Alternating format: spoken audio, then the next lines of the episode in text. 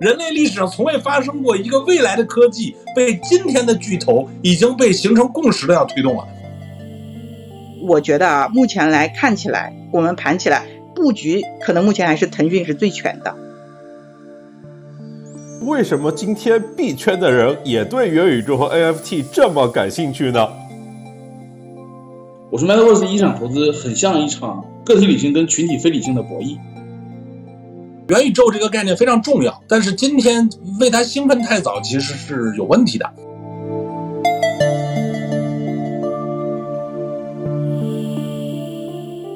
OK，我们就是今天聊这个 Facebook 改名 Meta，然后还有社交，然后刚好 Meta 这个词呢，它有一个双关的意思，叫元宇宙。我们先从改名这个事情开始聊起。孔融应该是今年这个元宇宙研报最多的人。呃，去年也不是说写的最多，但是的确就是当时就这个跟这个乱总然后交流比较多。然后今年呢，就是我们应该是三月份的时候跟呃金老师金叶晨一起聊，他说今年一定要关注这个 Metaverse。后来我们自己就去那个行业里找了很多，包括我们研究那个呃美股的一家公司 Roblox。然后把它先研究清楚了，然后我们再去看这个元宇宙，呃，所以大概是什么这么样的一个过程。但是没想到就是可能，呃，Facebook 的确它特别虎，它把名字都改成了 Meta。就我们上周都在猜它可能会改成什么名字，但没想到就改成 Meta 啊。所以其实这个也是一个比较有意思的事儿。我看今天其实还有很多公司也都在做这个跟这个元宇宙相关的一些事儿。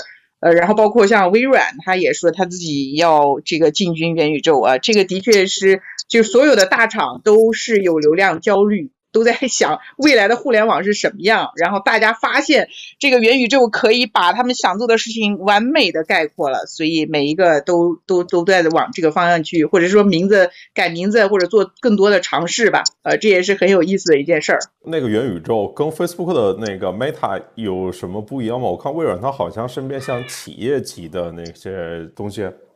我们看这个元宇宙，大部分的人都觉得像这个 Roblox，或者是说我们看像那个 Facebook，它更多的说的是呃 C 端的用户，然后去做社交娱乐相关，那么可能看到的是它的雏形。然后微软说的呢，其实是元宇宙的另外一个应用场景啊，就是说在工业级领域，这个是怎么做数字化的，怎么去把现实的场景复刻到线上，然后它有一个 Mesh 平台啊，然后呢，包括它不只是 Mesh 平台，它也有硬件 Hololens 嘛。其实他是从这个角度去阐述他怎么去做元宇宙。我插播一个花边儿，大家知道这个 Meta 点 com 或者说 Meta 这个名字最早在中国是谁在用吗？我揭晓一下啊，很神奇。你们知道知乎周源的第一个创业项目就叫 Meta 点 com 啊，就这这个四个字母 Meta。啊，最早他们当时在那个时候，呃，能能抢到这个名字还蛮不容易的。那个是十一二年前，这个那个时候名字还这名字还不是很流行。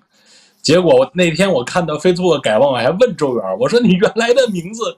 这个是注销了呢，还是说 Facebook 要找你过来商量？Facebook 改名 Meta。其他大厂其实也就改名啊，我我其实有印象，大厂就是国内的话，最近改名呢，可能就是这个字节了，对吧？可能是在一八年的时候，一八年六六七月份吧，就是从今日头条改叫字节跳动，就是因为楼上呃那个标，之前中航大厦那个标一直是那个今日头条嘛，后来给它那个拆下来换成了字节跳动，就是因为那个时候抖音的日活已经超过了今日头条。然后明显短视频的潜力要比头条更大，然后呃用再用今日头条来概括这家公司，可能已经不是特别的准确了。恰好他们很早就就是叫字节跳动，就把那个名字替换上去了。然后 Facebook 这个改名，感觉是因为之前 Facebook 是那个主产，既是主产品也是公司的名字嘛，现在好像是又改了一个新的公司未来的方向的名字。大家怎么看它这个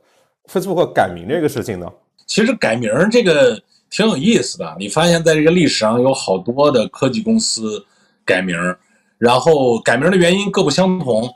啊，有的比如像刚才你说字节那个，我觉得它是某种程度上是从一个产品名，然后要变成一个集团，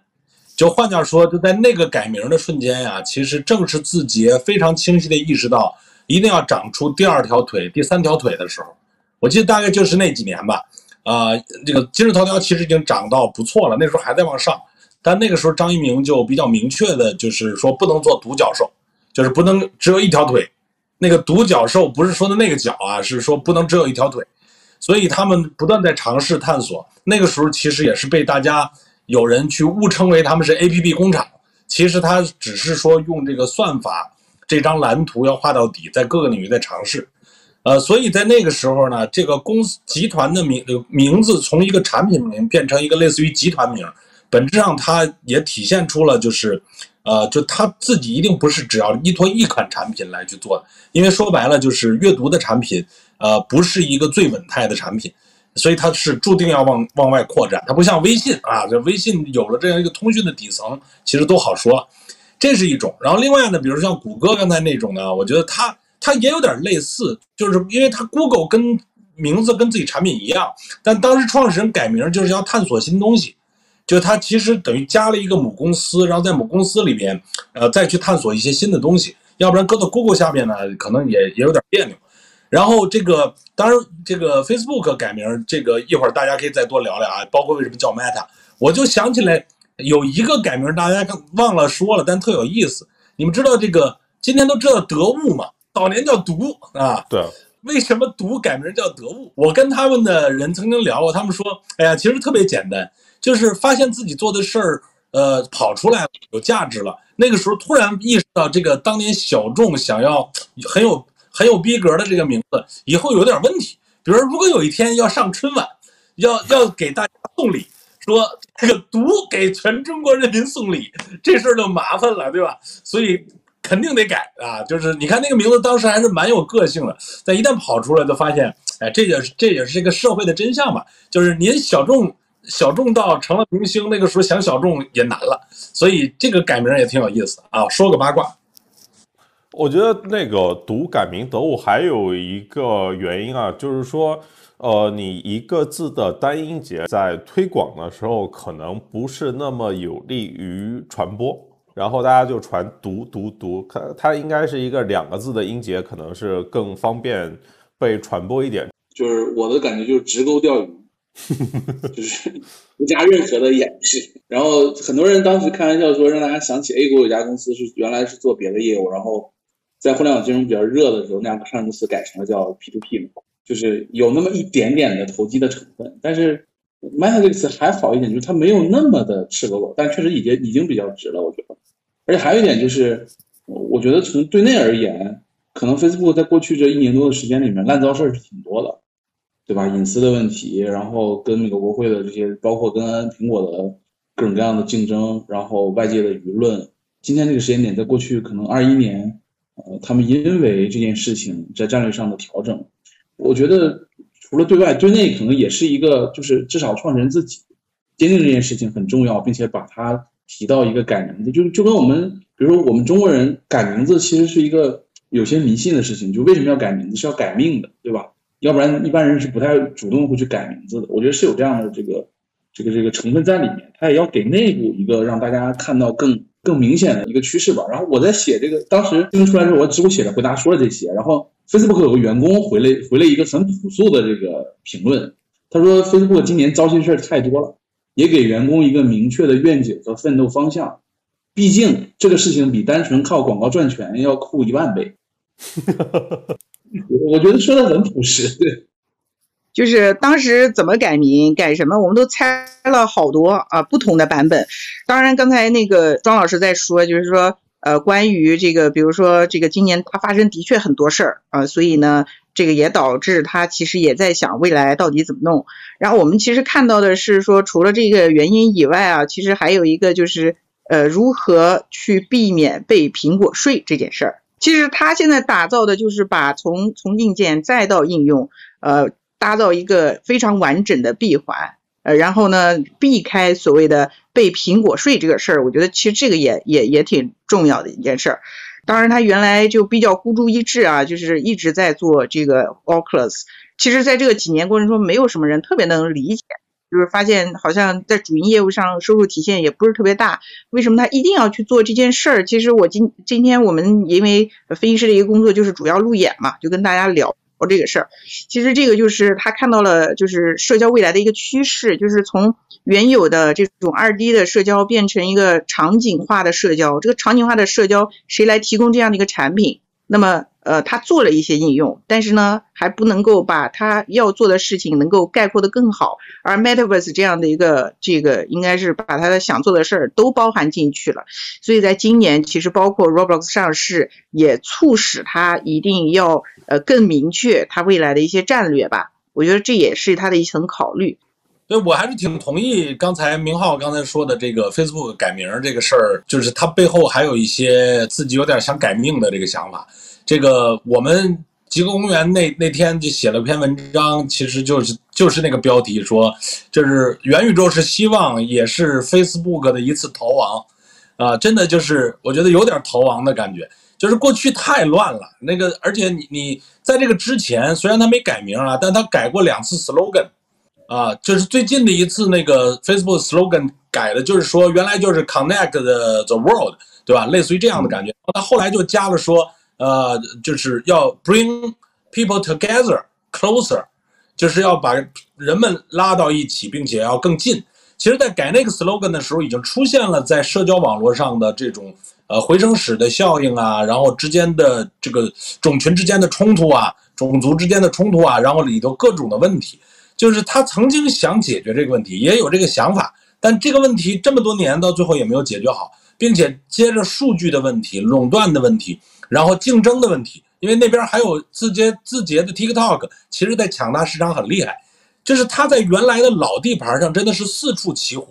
就这个时候你要搁一个正常的人，也是多多少少想拥抱个新的东西，咱们往上奋斗嘛，就是往往上升维，对吧？不要在这里边，因为那个那个原来的坑里头太多东西搞不定了，所以呢，就是某种程度上设置一个新的远的未来，让人兴奋。就刚才说 Facebook 内部员工至少看到这个觉得好酷啊。对吧？然原来那个屁股后头还有一堆事儿，至少可以短暂的忘记啊。当然，这里边对 Facebook 我觉得也是一个挺大的，它在精神上肯定起到了很好的作用，品牌上起了很好的作用，包括对人的吸引等等啊，甚至包括可能资本市场。但是呢，实际上它在今年主体的业务还会源于原来的那些东西啊，这个还是要源于。但是新的东西什么时候能够真正展开，成为它的业务支撑？这个事还是蛮有挑战的。我每次看到 Facebook 这个大张旗鼓的在推这个元宇宙的时候，我脑子里都会浮现出一个，就有点像当年美国提星球大战，最终它一本到现在也没实现，对吧？但是这件事儿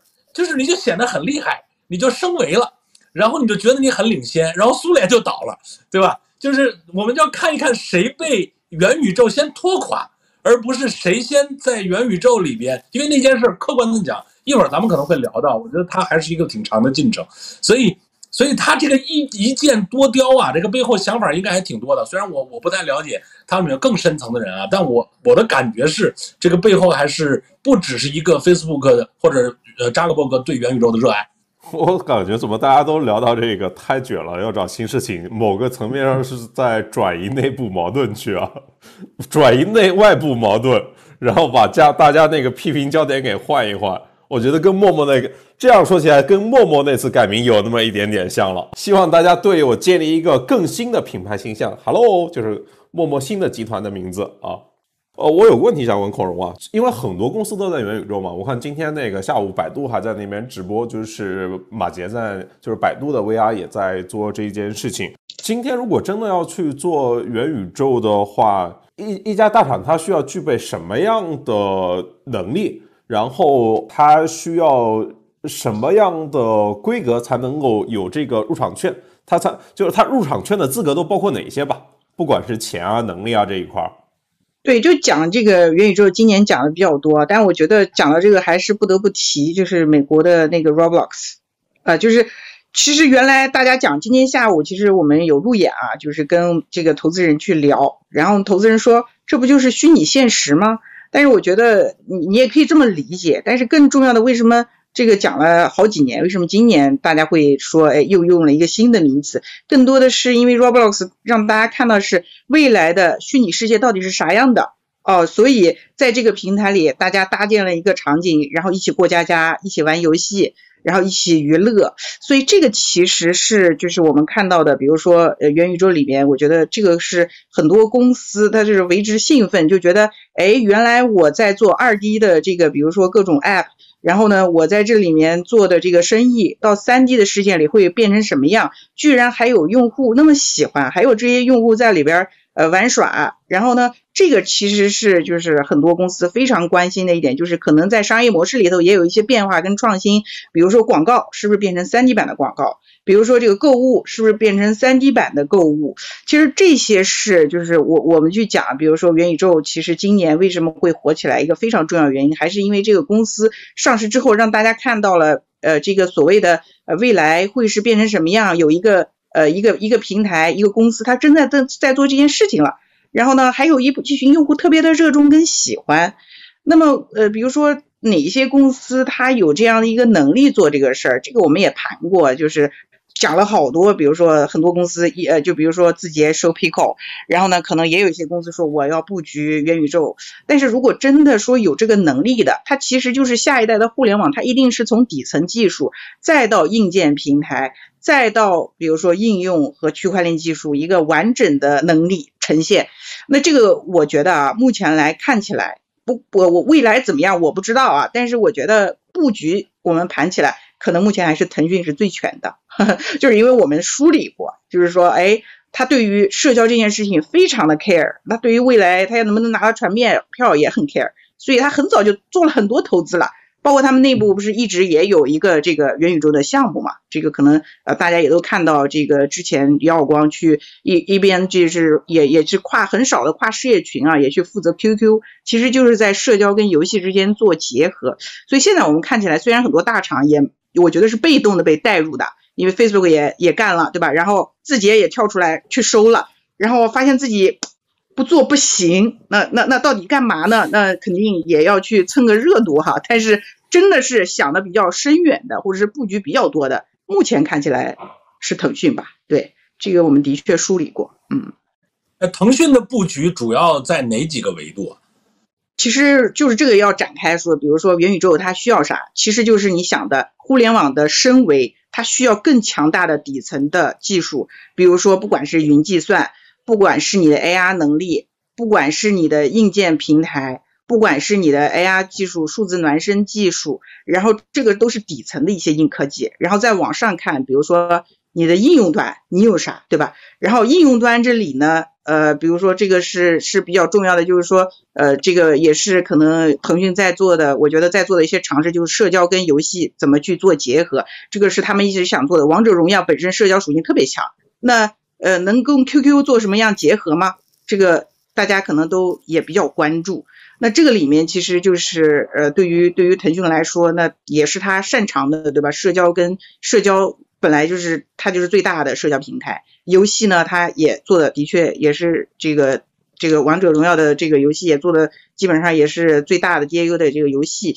所以这两者其实他也在做一些结合吧，我觉得其实也是他在想往这个方向去尝试吧。另外就是也要关注的是说，除了这一环，其实硬件它是没有布局的，就硬件这块它会不会投？呃，这个其实我们也很关注。Facebook 它是很这个坚决，对吧？收了 Oculus，字节也这个收了国内的厂商 Pico，那会不会它投一个硬件，然后做一个完整的，应该是说完整的生态？这个其实我们也在也在看吧，我我觉得也在观望。哎，除了游戏之外，就是因为刚才聊到就是元宇宙的概念，就是因为 Roblox，然后它上市啊引发的嘛。当然，它也提了一系列关于元宇宙的理念啊，他们也讲了很多这种呃一些具体的案例，包括也就其他游戏里面也发生过什么演唱会啊这种就是典型的 showcase。但我我我想说的就是说，元宇宙除了游戏还有什么吗？它其实给自己的定位非常大。他自己给自己的定位叫做第四大的消费级互联网平台，啊，这个其实是很有意思的一件事，就是说除了游戏以外，这个是他现在要去，比如说商业化，他要去做游戏，这个是他发展过程中的第一个阶段，但是后面他要做电商，他要做呃广告的变现。然后他认为很多线下的场景都可以在这个平台里去搭建起来，因为他把整个的引擎能力升级，然后把进入比如说这个开发者的门槛降低，那就是很多人都可以进来，可能简单学一下语言就能够构建一个线下的场景。所以他给自己的定位和这个愿景是第四大的互联网消费级互联网平台。所以这个是讲第一层，就是说。呃，我们讲元宇宙，呃，可能不只是是，比如说游戏，那可能还有的包括线下很多的电商，呃，或者是说一些生活的场景可以复刻到线上，这是第一层。第二层是工业级，比如说 To B，它能不能有什么元宇宙的一些平台，或者是元宇宙在这里面是怎么应用的？这个呢，呃，比如说英伟达其实它做了一个 Omniverse 这样的一个平台，这个平台呢是。它跟它跟宝马车厂有一个合作，就是把数字工厂搬到，就是通过这个平台去做数字工厂，然后去提升它的，比如说车厂的设计环节的这个效率。所以呢，你讲元宇宙是除了呃游戏，除了我们刚才讲的消费级互联网的一些场景以外，工业级的互联网其实呃也是在这里面，就是做更深度完整的。数字化，然后把线下的这些场景搬到线上，把比如说工厂也搬到线上，会是怎么样的？怎么模拟出来的？这个其实是元宇宙，呃，应该是应用的场景是，呃，几乎我觉得是，呃，更多的场景或者是所有的场景，理论上都可以往线上去搬。这个是也是他是想做的这件事儿吧？啊，这些公司都在做尝试。刚才 PT 问 Pico 怎么做起来，然后我还真去那个呃线下店感受了一下，就是。Pico 长得真是跟那个 Oculus 那个就是 Facebook 那个新的那个什么长得一模一样啊！这个，只是它不需要翻墙，这完全相似的外观，它不侵权吗？硬件的设专利和各种设计的东西，其实有还是有很多可规避的东西的，就是相对来讲空间还是比较大。Pico 其实当年在国内应该是做 VR 设备，因为 Pico 的创始人来过极客公园做演讲。啊，在 VR 刚刚火的那那那几年吧，呃，那一两年，然后这个呃，到后面其实 VR 没有达到预期嘛，然后公司也整个进入了一个比较低调的状态，然后去去这保持一个持续的小的出货量，但是这个技术呢，因为可能因为跟背后的血统有关系吧，也一直保持着跟这个国外基本同步，就这一是最大的价值。啊，不在于它现在卖的怎么样，它设备怎么样，就是基本能同步，这个就就是可能它当时被字节收购的价值。我还翻了一下，就是那个 Pico 的创始人是在一六年去极客公园的创新大会，当时他说未来的 VR 会在直播、影视、教育、房地产、医疗领域带来各种的革命。到今天为止，当然只有一个游戏里面有啊，其他的都还比较久远。依然还可以啊，这个贝壳贝壳找房里边，就是 VR 看房使用量还是相当大的。哦，对对，就是 VR 的应用的场景，其实这个大家都把它当做一个游戏机嘛。但是其实，在 To B 端，就是教育啊、培训啊，还有就是在贝壳找房啊，的确它做的还可以。所以我觉得我们说到 VR 的时候，其实当时就出现过一一波东西，这个误会跟现在我们说元宇宙的时候有点类似的。我们当年说 VR 的时候，我们的注意力都放在那个 device 上面，就是我们觉得戴上去就应该要怎么怎么样。其实 VR 说的本身是一种，首先它是一个技术，然后同时这个技术呢，它是一种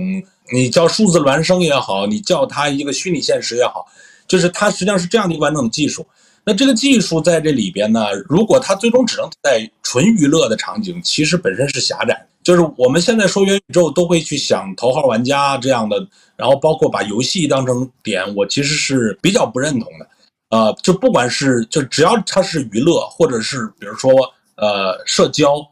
就是这里面非常重要的一点区别就在于，任何一个目的地型的应用体验的迭代。所谓目的地型，就是说我要进去。我要就有点说我要去饭馆我要去影院，我要去这个这个游泳，对吧？我要去这个呃健身打游戏，就这样的东西当然都有升级的空间，听起来都让人兴奋。但是我们想一想，现在互联网上真正大的巨头，往往不是目的地型的，它是陪伴在你的这个整个数字生活的进程里的。就越是这样的，它其实价值越高。那即便是目的地，它也要考虑它的所谓叫频度，所谓它的时长等等这些维度。所以呢，就是说元宇宙被归于就是向游戏的靠拢，就在今天去思考元宇宙向游戏的靠拢，呃，我我认为这个是肯定是有问题的。那 Facebook 之所以在构化的也绝不是一个游戏和一个单一的社交，是一个大的经济，一个一个社会经济方式。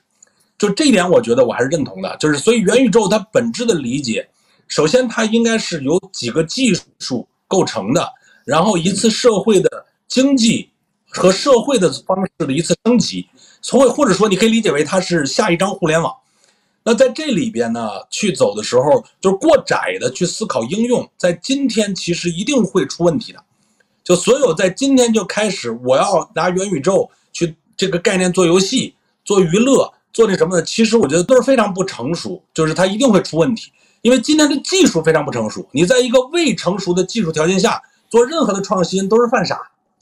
对吧？就肯定是这么回事但是你如果理解这个进程本身是一次互联网的集体升级，对吧？它背后要有几个技技术综合演进，所以这个时候你更应该，你如果你要思考，也是那个大架构里我在里边怎么起作用，而不是我抓那几个应用点，我用这个概念去干嘛？就不是有那么一句话，现在说的特流行，说元宇宙最牛的地方就是什么都能往里装，对吧？就是因为今天你看起来啥都能说是元宇宙。什么东西就是只要不是二次元，说我三次元、三 D 的就是元宇宙，这不是胡扯吗？就跟元宇宙没有任何关系。二次元到三次元其实不只是一个这个显示和计算的，就图形计算的这个升级。但是真正的元宇宙背后，你涉及到的呃去中心化，涉及到的它在这里边的更多人可以参与创造，对吧？一套有效的在纯虚拟世界里的经济系统，这些东西都不是一时半会儿能建起来的，而且他们又有赖于。你有没有一个设备或者完整的技术，去去让这个东西能不只是个目的地，而是一个一个计算和生活的平台？就这一点呢，我觉得就是说，如果从我的视角来看，我觉得就是元宇宙这个概念非常重要，但是今天为它兴奋太早，其实是有问题的。它就特别像美国提的星球大战，你不觉得 Facebook 弄完这件事儿，字节马上就跟了，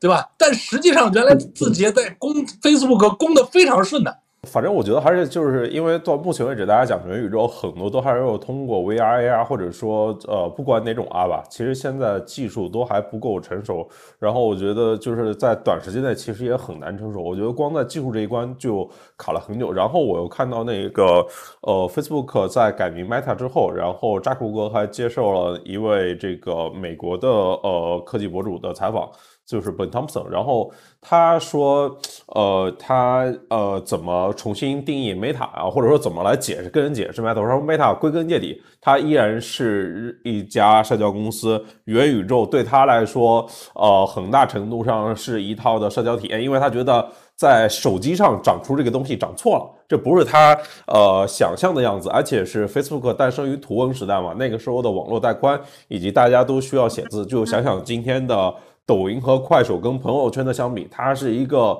能够让更多人都可以接进来的一个产品。然后他说，现实世界也不包括呃我们所处的这个物理的世界，就是说我在另外一个世界里面，他也认为那边是一个现实世界。当然，也像还聊了很多，像彭总说的要。加入整个一系列的经济系统啊，然后我还特别提到了隐私安全，他们在这个里面从第一天就重新构筑隐私和安全的事情。但我觉得这些都是未来很美好的畅想啊，他也没说这个到底这个公司 O OK 改名之后我们有一个新的方向，具体那怎么往那边就是他，你看他都没有做架构调整，然后也没有这个宣布要。他他可能在内部的过程中还没有正式宣布。我说，如果 Facebook 他真的要往元宇宙去，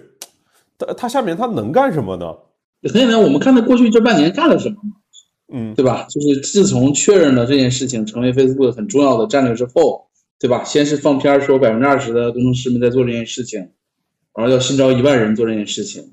然后他在快 s t a r 跟那个 Horizon 上公布了几个应用跟视频，对吧？呃，一个是 Workrooms，就是一个。啊，可能大家印象当中升级版的 Zoom 吧，对吧？然后公布了一些他做了手势啊，包括一些更细化的这个这个这个这个计算机视觉捕捉的这个相关的这个你也不知道是测试视频还是真实实录视频。然后昨天发了那个什么触感的皮肤的一个专利，对吧？就是它至少是基于 Quest 2或者基于 Quest 基于 VR 这个场景，基于 Horizon World、Horizon Workroom 这个呃软件的平台，然后再做一些外延的软硬件相关的延伸。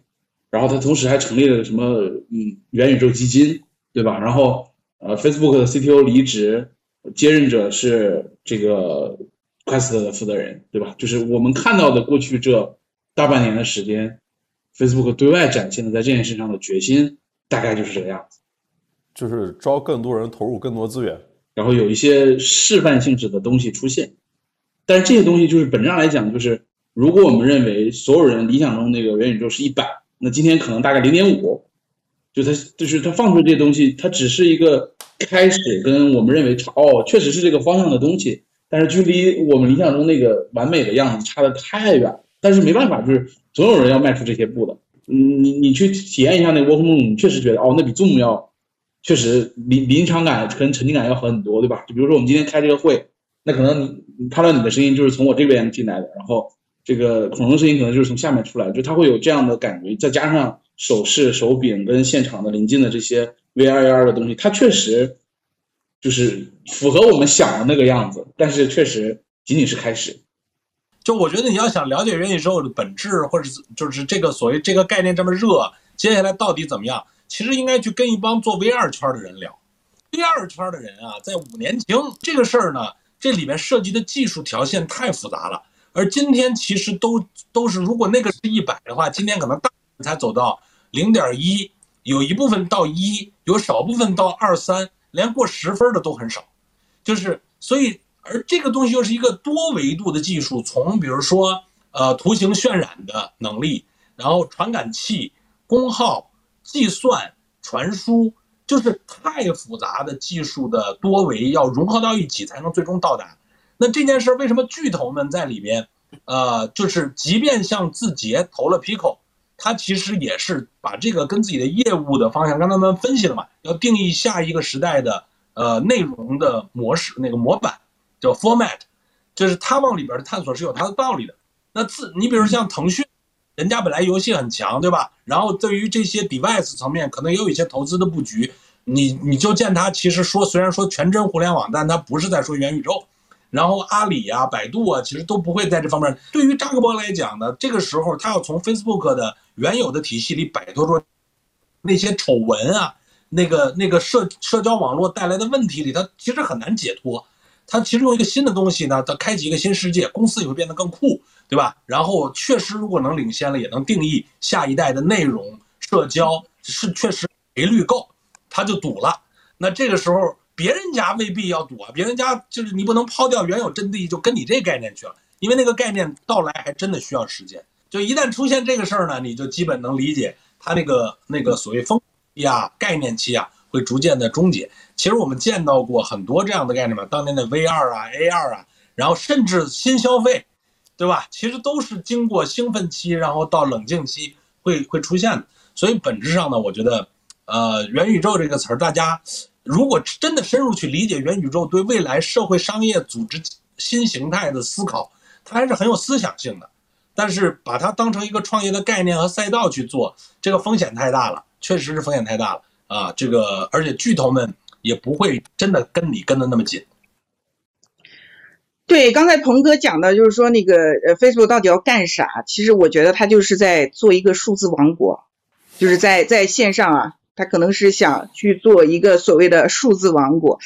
然后呢，这个可能去去可以去理解他到底要干嘛吧。然后必要性上来讲，比如说不管是 Facebook 还是腾讯来说，他一定要去做这件事情，就是未来的社交，它肯定不只是这种信息的传递。呃，或者是说这个我们今天开会，它可能也不够立体。那你三 D 化的这种更呃，应该是说更生动的这样的一个场景会是怎么样的？那里面社交会发生什么？呃，然后那个里面的这个，比如说商业模式和这个未来的这个演进会是怎么样？有没有平台能做这个事情？然后我看有一个创业公司啊，也是我朋友做的，叫呃叫 Vini，呃，它其实呃，当然它不算是就是可能现在做的就是 DAU 好像数据特别大啊，但是我看到就是其实它就是每一个人有自己的一个呃独特的这个，比如说 ID 或者是自己有个独特的形象，然后那个人可以跑步、跳跃，然后拍一个短视频，然后发布这个平台上，还有人跟他互动，呃，就是有用户会跟他互动说，哎，你这个形象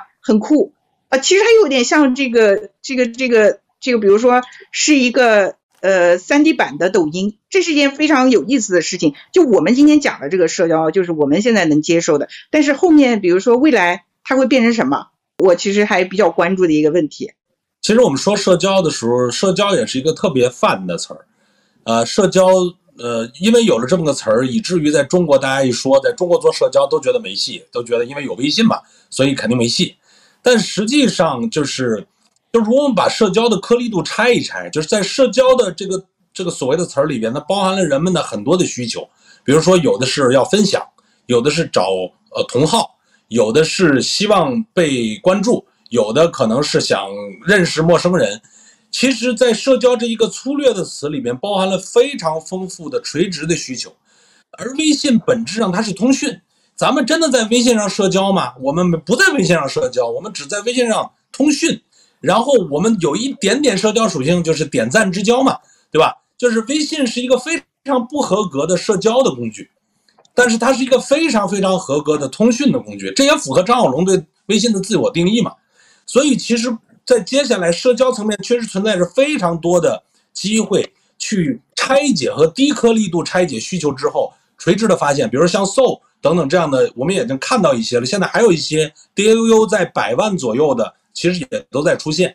那这个元宇宙这里边呢，它结合着新一代的人，结合着更垂直的需求，确实是有机会在社交层面跑出一些不同的东西的。比如 Roblox 本来就是有一点这样的这个感觉，就它的东西并不精致，但是一群年轻的人他不在意，对吧？他他并不认为，因为他去创造，甚至你往前去想，当年这个微软的 Minecraft 这样的一个就是像素型的东西，里头有非常多的人非常 enjoy 在里面创造。然后创造完了也会被尊为大神，只不过在那个时候他没有结合到很强烈的社交的属性在这个里边啊。那你其实，在这样的一个过程中，你能找到一些呃，就未来在元宇宙的这种技术和概念下，然后它对于社交的解锁，很可能不是源于上来就是技术的进步，它其实是一种思路吧，或者说跟这个新一代的人带来了一种全新的方法。对，其实我我们之前梳理了一下，就是说在这个所谓这个元宇宙里面有好几层架构嘛，但是呢，基本上硬科技底层，我觉得可能都是大厂的机会，应用端肯定会有，比如说如果真的是有大的公司出现，肯定是在应用端，应用端里面可能呃更重要的可能就是在社交领域。它可能会是一个颠覆微信的一个产品，但是第二个就是说讲社交这件事情啊，但是也是跟几位老师去讨论。就现在我们这个微信基本上是简单的一些信息的传递，就是刚才鹏哥也说到的，就是呃可能是一个通讯录。但是如果人与人的连接，它肯定不只是只是我只是跟你讲个话，讲一个信息的传递，我有很多自然的一些场景，这其实都是社交。它其实很像一个游戏 B 站，再加一个 3D 版的微信，因为是平台。小朋友很多在里面把它当，他还而且可以社交互动，所以这个是让大家看到了未来，比如说社交的场景会发生什么，可能这个就是未来演进的一个方向，这就是腾讯也投了它，然后在中国也做了个公司的原因，这是第一点。第二点就是说，呃，未来内容演进的方向它会是啥？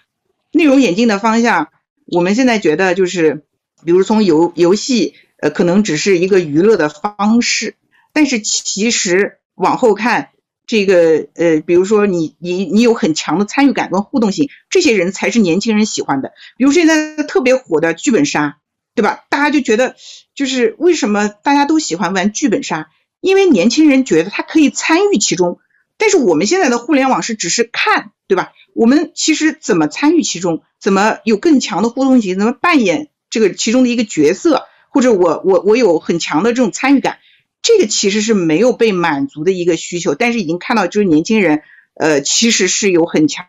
的这种这种参与感的需求，他要玩在里边。但现在有一个产品能够满足这个需求吗？我们现在看到的就是像 Roblox，他做了一个游戏 UGC，然后呢，他呃帮助比如说一些小朋友，他可以去玩在里边，这个是年轻人他想要做，就是说喜喜欢的一件事儿吧。我我顺着刚才鹏哥讲的，我我特别同意一点，就是呃，我们抛开这些技术层，我们只看产品层的变化，在社交跟游戏这件事情上，第一就是包括剧本杀也一样，就今天这个时间点，社交跟游戏的边界在模糊。就是你说 Roblox 到底算一个游戏平台还是算一个社交平台，对吧？这个边界很模糊。第二一点就是，我们再去抛开那些虚无的东西，我们可以在这些我们今天讨论的很多产品里面提炼出来一些关键的点啊，比如说 Avatar，对吧？比如说场景啊，比如说编辑器，就是所谓 UGC，对吧？然后比如说这个这个用户的这个身份的这个全平台的同步，就是这些点，某种程度上来说。为什么会被这么多产品都用到？可能也是因为这些点符合了，无论是我们今天讨论元宇宙也好，还是讨论所谓年轻人也好，他们的诉求在游戏跟社交这个板块的要求，然后与之相匹配的这些产品的设计里面糅合了这些点，所以他们在今天时间点被大家所提及。所以这又回到刚才可能就是我其实之前在离开经纬的时候，我给内部写过一个 Meta 的报告，我这个报告的最后一页，我写了四句话。第一句话叫挂羊头卖狗肉，就是我们今天可可见的这些很多项目其实是挂羊头卖狗肉的。第二句话是，呃，它的底子到底是什么是很重要的。然后第三句话就是刚才我们讲的一件事，就是 Meta 是可以作为一种思路去引导我们今天这个时间点去做产品的创新跟演进的，无论是大公司还是小公司，无论是创业公司还是现在已有的平台。所以，呃，这是第三。然后第四句话我说过，就是我们今天可见的目前在打着 Metaverse 概念的产品化的。东西可能大概率都会是炮灰，就是这是当时我离开上家公司的时候所讲的四句话，就是我觉得最有用的是第三句话，就是 Meta 是可以作为一种思路去引导我们这件事上的认知跟理解。就是我再举一个很简单的例子，比如说我现在在一家社交公司，对吧？我们是做这个非常相对比较呃游戏化的语音社交的。那元宇宙来了之后，我们在内部的这个这个业务的这个战略的想法上，就会变成很多细节的讨论，比如说。我们原来是只打游戏这个场景的，那 Meta 来了之后，就是互动这个场景是很多，要不要打别的场景？第二点，我们是语音的，就是一个非常扁平的二 D 的，那要不要视频化？要不要做阿瓦塔对吧？然后就这些思路跟这些所谓的关键点，其实就是我们在往下走的时候，大家去会去讨论的这个现实的问题。那我觉得对于，比如对于 QQ，对吧？对于可能字节的某些产品来讲，他们内部。面临元宇宙，所谓大家这个热浪来的时候，他们内部的考虑大概也是这个思路。我觉得，刚才有人提到那个陈瑞天完全的去投了元宇宙这个方向啊。明浩，你是在这一段时间里面就是离开经纬，加入了趣玩网络 TT。我想问的是，是不是今天的之前的文娱的投资人，除了游戏跟元宇宙，其实已经没东西投了，是吗？就是这样的，就是。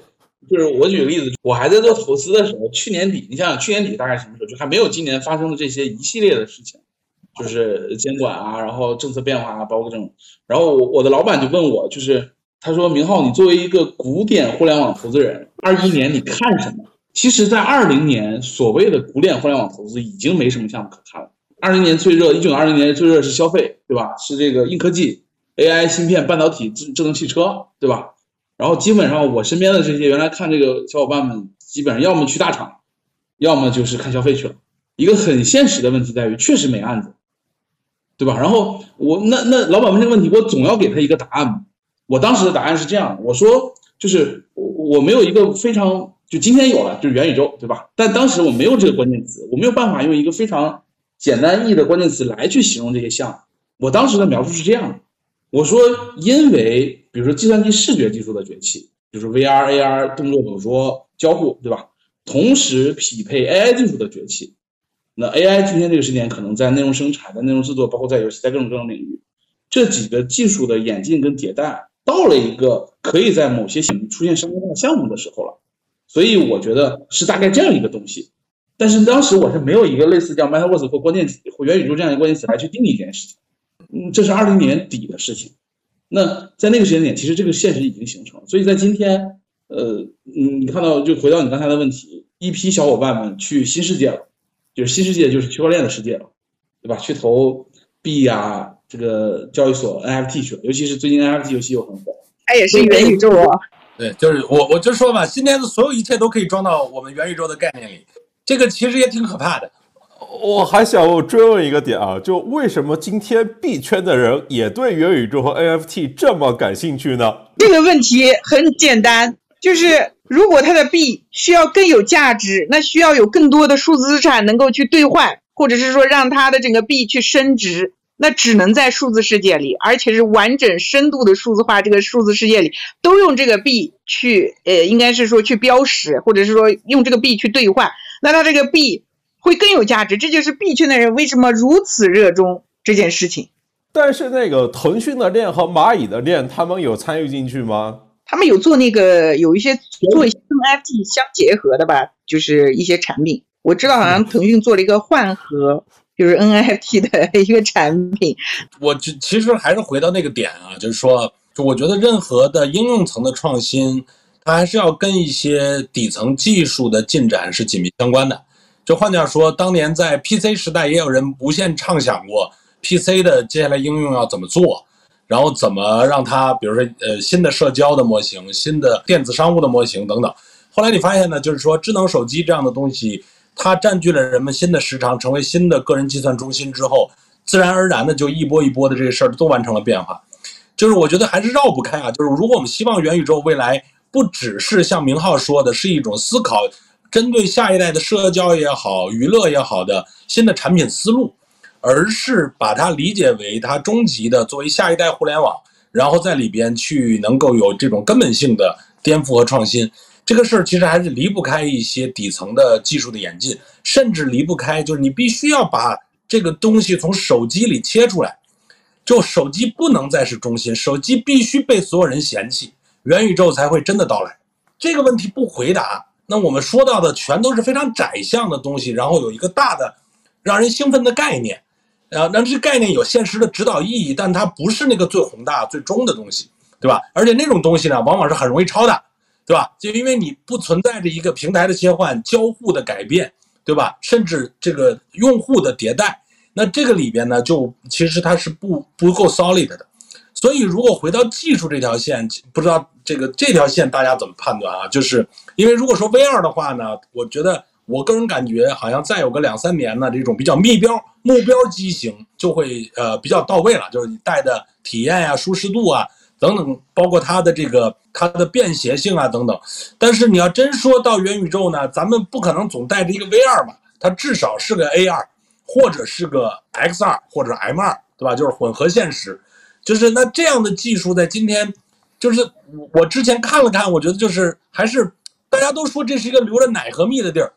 但是实际上你看技术，那就是满地屎和坑的地方，根本就不是留着奶和蜜，是满地都是屎和坑，还有一堆问题没有被解决。就这个事儿其实还需要挺长的时间哈，所以我也想嗯听听大家意见，说比如说现在有的路线是从游戏往里想切，有的是要抓硬件。对吧？然后等等，就这个东西，你在未来几年里边，就技术真的能因为这些大厂，呃，快速的到来嘛？因为就像明浩原来可能也看过啊这方面的线，有没有一些时间线的判断？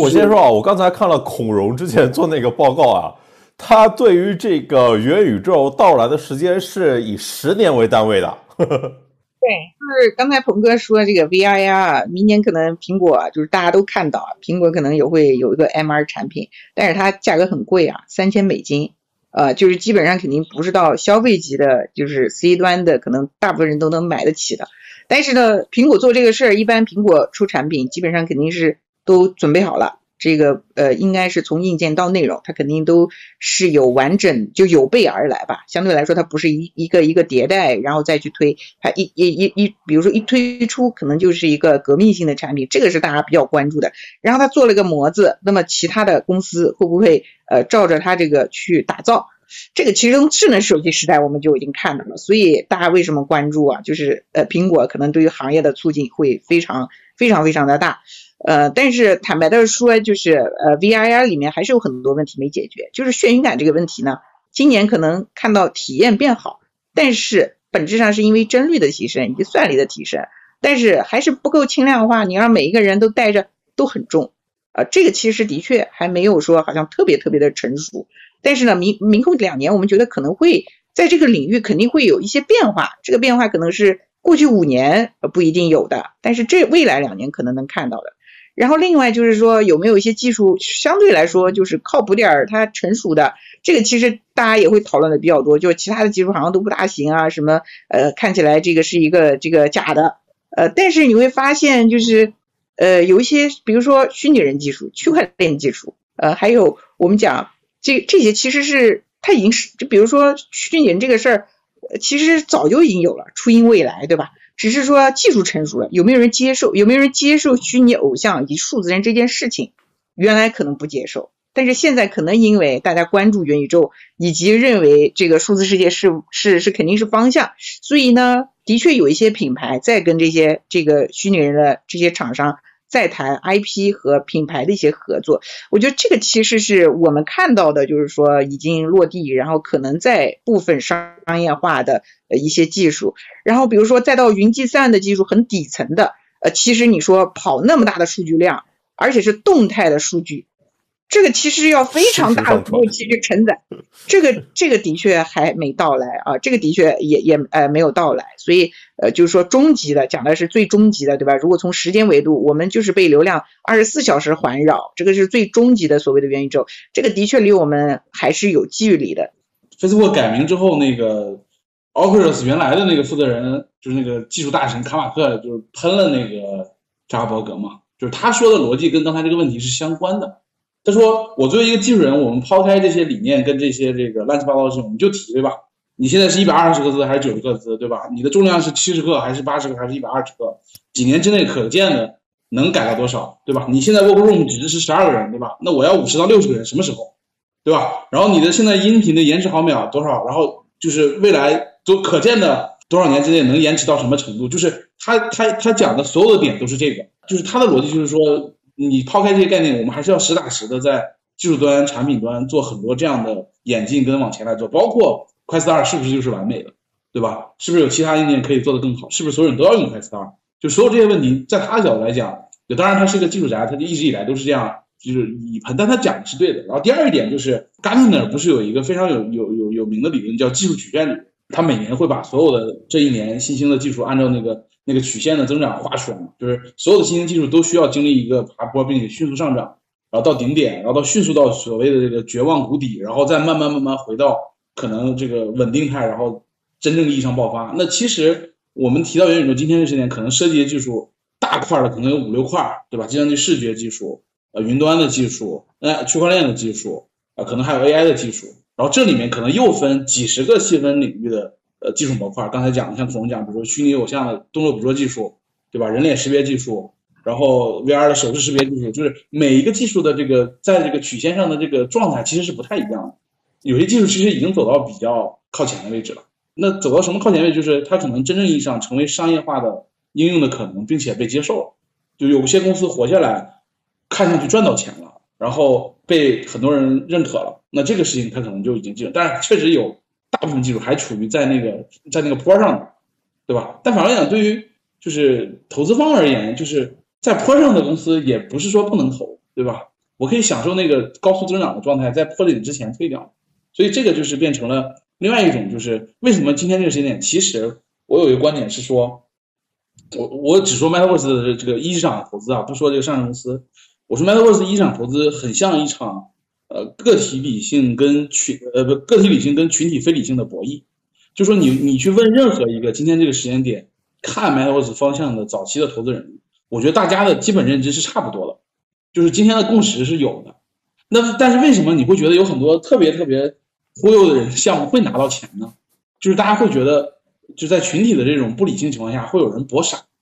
会有人觉得有人接，然后会有人觉得这件事情可信度高，他就他就参与。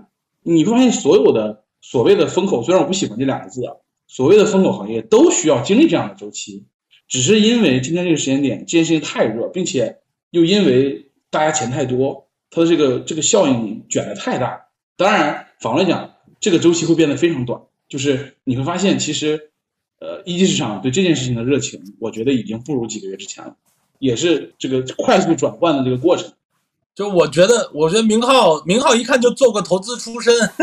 就是现在反水出来把投资圈真相都讲了，对吧？就是，其实现在这个这感觉啊，就你你想，确实缺概念啊，缺风口啊，就是好多的风口又迅速被扼杀了。这些钱总不能都投芯片吧？就大家都很绝望啊。然后说新消费，最后新消费呃涨从零涨到一亿人民币营收很容易，涨出一批，然后从一亿到十亿死一大批，那就是一个就相当于第一关都很难过，对吧？所以那个新消费现在也已经凉了。然后元宇宙这件事儿呢，因为有有人带货嘛，比如小扎其实也在使劲的带货。那在这这个概念下呢，你确实有博傻的空间，而且呢，它换句话说，媒体也好，投资人也好，其实都是一波的。哎，要共谋一个概念，这样钱到市场里，到创业公司，创业公司到媒体，对吧？然后这个媒体弄完了，弄热了，有人接盘，到最后最后发现养活了很多人，对吧？然后最后就所以在这个层面上呢，当然，因为如果不是二级市场的话，主要亏的也都是有钱人，对吧？我觉得是一种很好的共同富裕的方向啊，所以我觉得还是值值得。但我我说如果说点现实的，我是觉得说，在今天这样的一个 Gartner 曲线上，很显然他在往那个愚昧之巅爬的这个过程中，就是你不知道什么到那个点，然后迅速到绝望的谷底，然后才能是有希望的坡再往上爬。那这个东西，我们首先要对这事儿有一个完整的认知。但是另一个维度呢，今天确实有些东西是有机会的。呃，我认为的机会呢，倒不是在比如说 social 这一层，social 这一层，我的理解是有创新的机会，但它其实跟元宇宙没有本质的关系。比如说做游戏，你说《原神》，《原神》的一年一百亿的利润呢，一百亿的利润，它跟元宇宙有啥关系？它它在那概念之内之前就出来了，在今天继续做一个好游戏，照样很赚钱，对吧？就这跟那元宇宙没关系。那那但什么有关系呢？我觉得是在元宇宙里边所有的，就是跟元宇宙思想相关的工具和能力的构建。比如说 Unreal 的那个引擎，现在多么有价值。那以前它就是一个游戏引擎啊，就是游戏圈里大家要用它，那也曾经活得很惨，但现在它的价值已经不可限量了，因为它成为了构建这种三维立体世界的里边的一个非常重要的底层的东西。那你与此同时，比如说物理交互的引擎，对吧？然后甚至更更者垂直领域，甚至是在在一个 VR 的世界里的直播，结合这个就是虚拟技术，它怎么做？就这些维度的工具层，其实确实有机会，因为它可以跟着这个技术的基础的基础技术的演进，不断往前走，不断解放。而在今天呢，他一定能找到一些可以运用的场景，因为有人买单。说白了，最后赔。这个事儿赔钱了，不行了，他是那个买单的人，他们是供给技术的人，他们的每一行代码、每一个能力都是资产。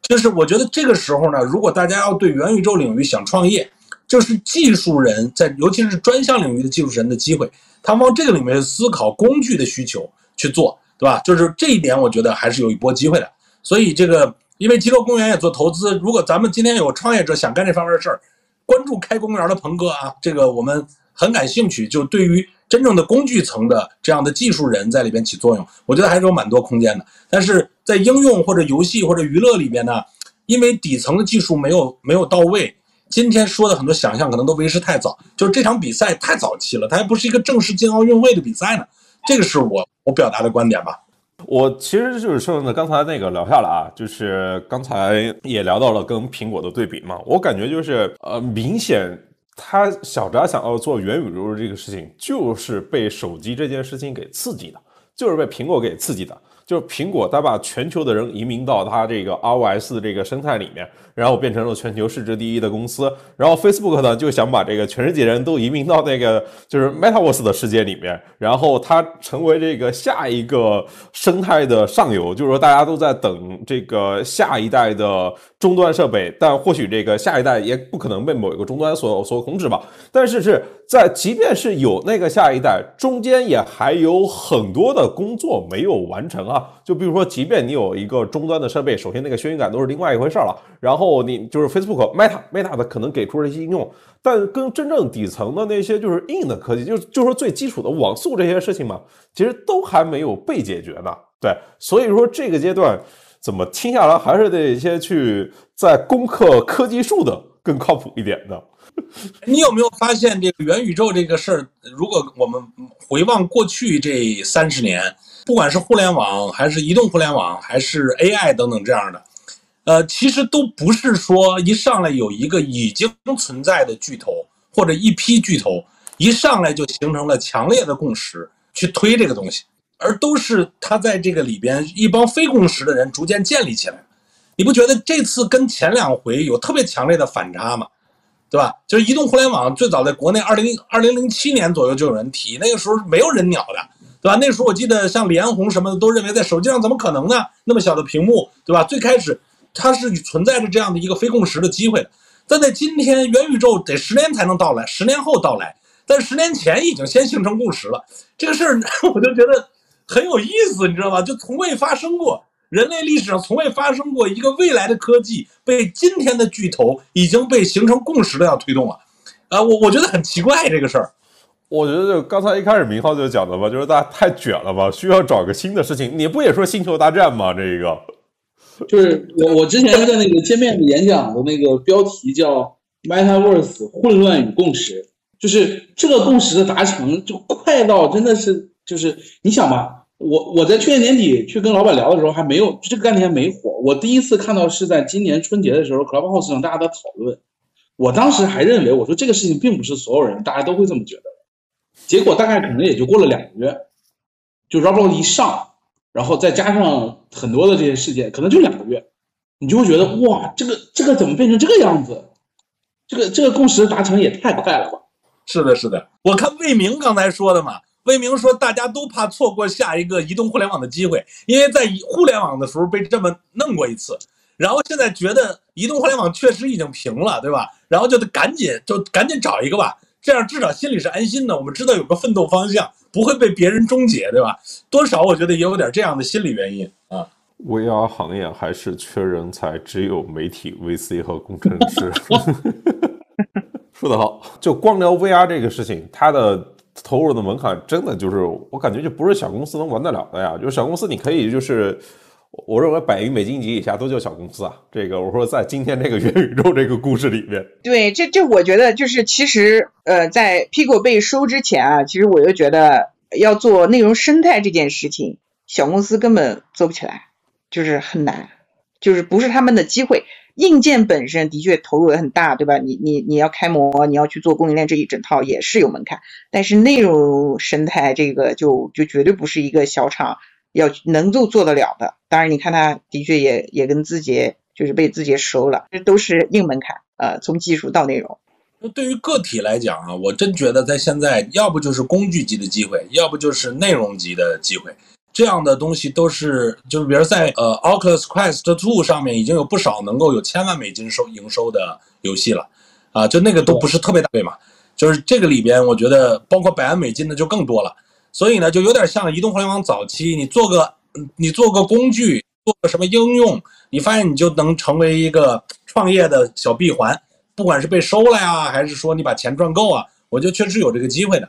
然后工具层呢是需要比较呃比较技术有能力和天赋，然后再有一部分资本的加持了，然后选好技术的领域，所以比较脚踏实际的属于这个创业者的机会，在目前看呢，可能比较聚焦在这儿。当然，就是刚才咱们说社交啊等等的那种，我觉得它会带来一些新的思路啊，也确实如果在产品上比较。有创新的思路的团队呢，也有可能在这个世界里会先出现。那接下来就看他自己能怎么跟着。换句话说，元宇宙如果真的十年才到来，今天我们说的这一代人的喜好的社交创新，十年后还是创新吗？它就不是了呀，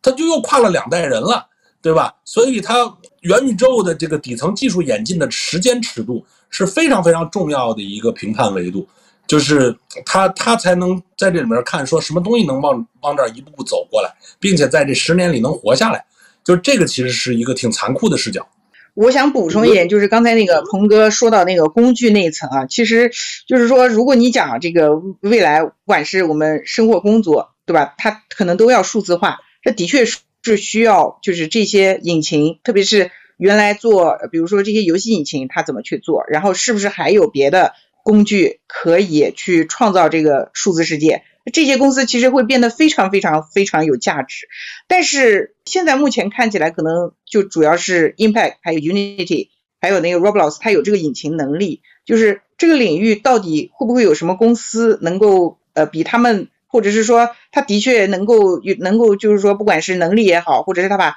开发者的门槛降得很低，这个其实很重要。就如果我们讲这个呃数字世界，对吧？你你其实很多生活和工作场景都需要你去搭建，那你肯定不是专业的内容生产者去做这件事情。它一定是一个 UGC 的生态，或者是我们讲 ARGC 的生态。所以我觉得，除了工具领域，就是所谓的呃游戏 UGC 的这个平台，虽然在国内啊看起来目前好像很难，呃，但我觉得一直这个领域可能会有一个，比如说非常大的公司出现。因为因为你看，呃，视频时代的 UGC，然后再看文字时代的 UGC，这里面因为让更多的人一起进行参与互动、创作内容，然后也有呃更强的这种互动性。它这里面可能一定也会有一些很大的公司出现啊，这个这是我的一个看法啊。但是我也想就是聊一聊，就是说游戏 U C 这个事情到底能不能做成在中国？因为我看利基斯的王王新文其实去呃，其实就是选择另外一个方向啊，他做元宇宙他就不做游戏 U G C，他就做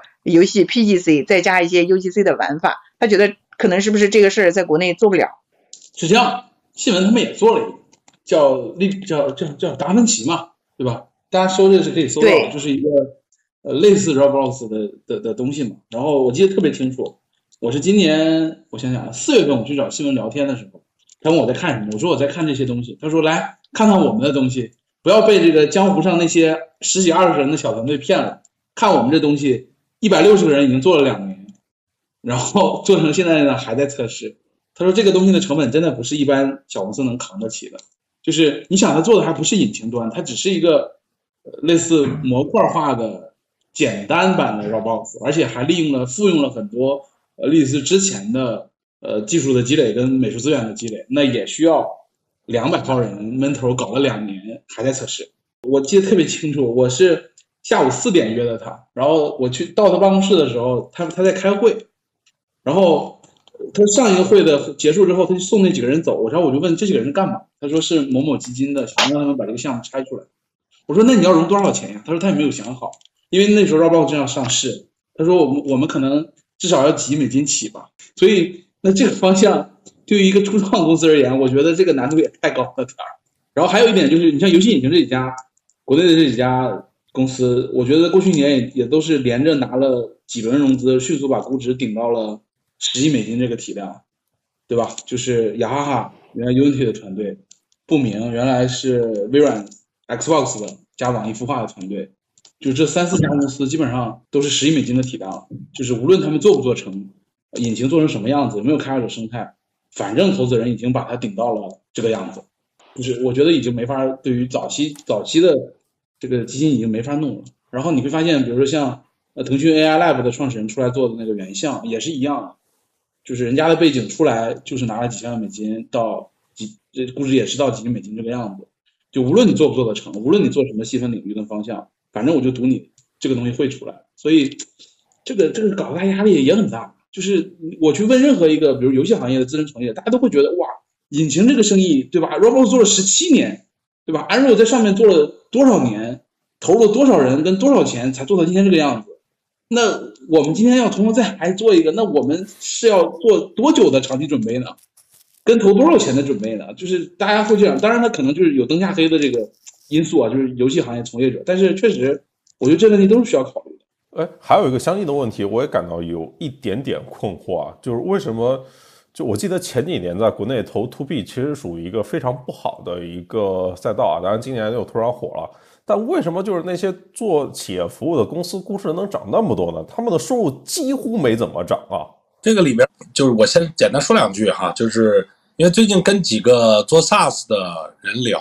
呃，金融公园也正在正在做一个跟 SaaS 这个领域相关的文章啊，应该再过一段时间会出来。其实现在整个在业界对很多创业者内心都在喊一句话呀，就在喊 SaaS 万岁呀。为什么喊 SaaS 万岁呢？第一呢是说，过 SaaS 在今天已经成了残留在这个上一波数字化里一个还有空间的东西，这首先是实际。然后你们资本也投不了别的了，然后就大家可不就在这里边找。然后如果在里边密度一高呢，那自然价就高了，这是一个经济学上非常典型的东西。第二呢，SaaS 这个模型真的是绿色环保啊！就你想 SaaS 的模型，它没有库存的，他这里边比如几十号人、一两百号人做下去，只要他能够有一定稳定的收入，打开客户，而且他是持续的有续费的东西，这个公司不容易死的。这个公司是非常相对于上一波移动互联网的创业，节能环保，非常绿色低碳，相对来讲是这样。然后呢，这个投资人们看这个这里边烧的钱，那真的比以前那是少多了，对吧？这是第二层，都觉得这效率高。第三层，创业者，就创业者其实，在 SaaS 这个领域里边，他们能看到的是什么？就是他的收入是不断给他正向的东西的。他没有那么大的压强，比如说原来我做硬件，这一代硬硬件其实就是每次就每次都是就不胜就败，但 SaaS 这个事儿它实际上是有一个滚动的效应的，而且呢对创业者来讲呢，就它本身呢自己的这个可驾驭性啊啊也会相对强一些，这个领域还没有被那个卷的那么厉害嘛，因为 SaaS 里边也会很细分，就像刚才我们讲那个引擎这一层，就引擎这一层，它未来也存在着细分的可能。啊，比如说现在这个像万斯这样的，就是研发管理，哎，你发现就是在国内其实跟它竞争的没有那么激烈，然后在这个赛道里边它也能涨得比较快，当然也有国外的对标了，都千亿美金了，对吧？就是这个 SaaS 领域里边还是有很多这样的空间的，所以呢，就带来了整个 SaaS 领域的热。所以最近呢，我发现好多创业者都开始，原来这个比如做 AI 的，对吧？什么这样的，这个这都开始往 SaaS 思考了，都觉得这个 AI 这事。解决不了这个真正能能变现的问题啊，那最后还是要玩 SaaS 的模型，可能能能好一些。做那种呃解决方案型的软件硬件整在一起做解决方案的 AI，真的到最后都是花钱买营收，那不起什么作用。所以这多多少少把这些东西综合在一起呢，让 SaaS 这个领域里边还是还是确实是现在比原来热很多了。我就说一个，就是大家都会讲到企业级服务，都特别喜欢。就是列一个表，然后画一张图，这个图就是中国的产业互联网的，呃，比如说空间是是是跟美国比啊，有有时间差，然后呢，空间是呃消费级互联网的，像大家会把这个数一拿拿出来，就觉得就是这个是也是一个其中比较重要的原因啊，就觉得这个空间也很大。刚才乱总也提到啊。你说会不会有美国的创业者拿着短视频的模型去跟别人说，拿着美团的模型跟他说：“哎，你看，在这个美国，像新一流短视频本地生活服务市场也很大，赶快给我投钱。”我不知道啊，但是我觉得我这两天，因为我们看了很多美股的公司嘛，然后就会发现很有意思，就是原来中国的这些公司就拿着什么呢？Copy。To China，我只要把中呃就是美国的那一整套互联网的模式，对吧？我搬到中国，然后呢，我就可以去融资。这是可能十年、二十年前、二十年前大家干的事儿，这是原来。但是你会发现，就是今年以来，或者是从去去年开始，就是这种嗯美股里面涨得特别好的公司都是干啥的？除了比如说美股的 SaaS 以外，还有一批公司是复制中国模式的。你比如说 C。啊，它其实就是东南亚的小腾讯，东南亚的小美团，东南亚的我们讲这个拼多多，这个大家比较容易理解。然后另外除了呃这个 C 以外，还有一些 Affirm 啊，它是什么？它是美版的这个支付宝，它其实就是把中国的就比如说移动互联网比较先进的一些应用复制到那个市场里，然后去讲中国的故事。所以我就讲，从原来我们看的是 Copy to China，现在我们找的是什么？Copy from China 的。这个机会啊，这个这个其实是很有意思的一件事情啊。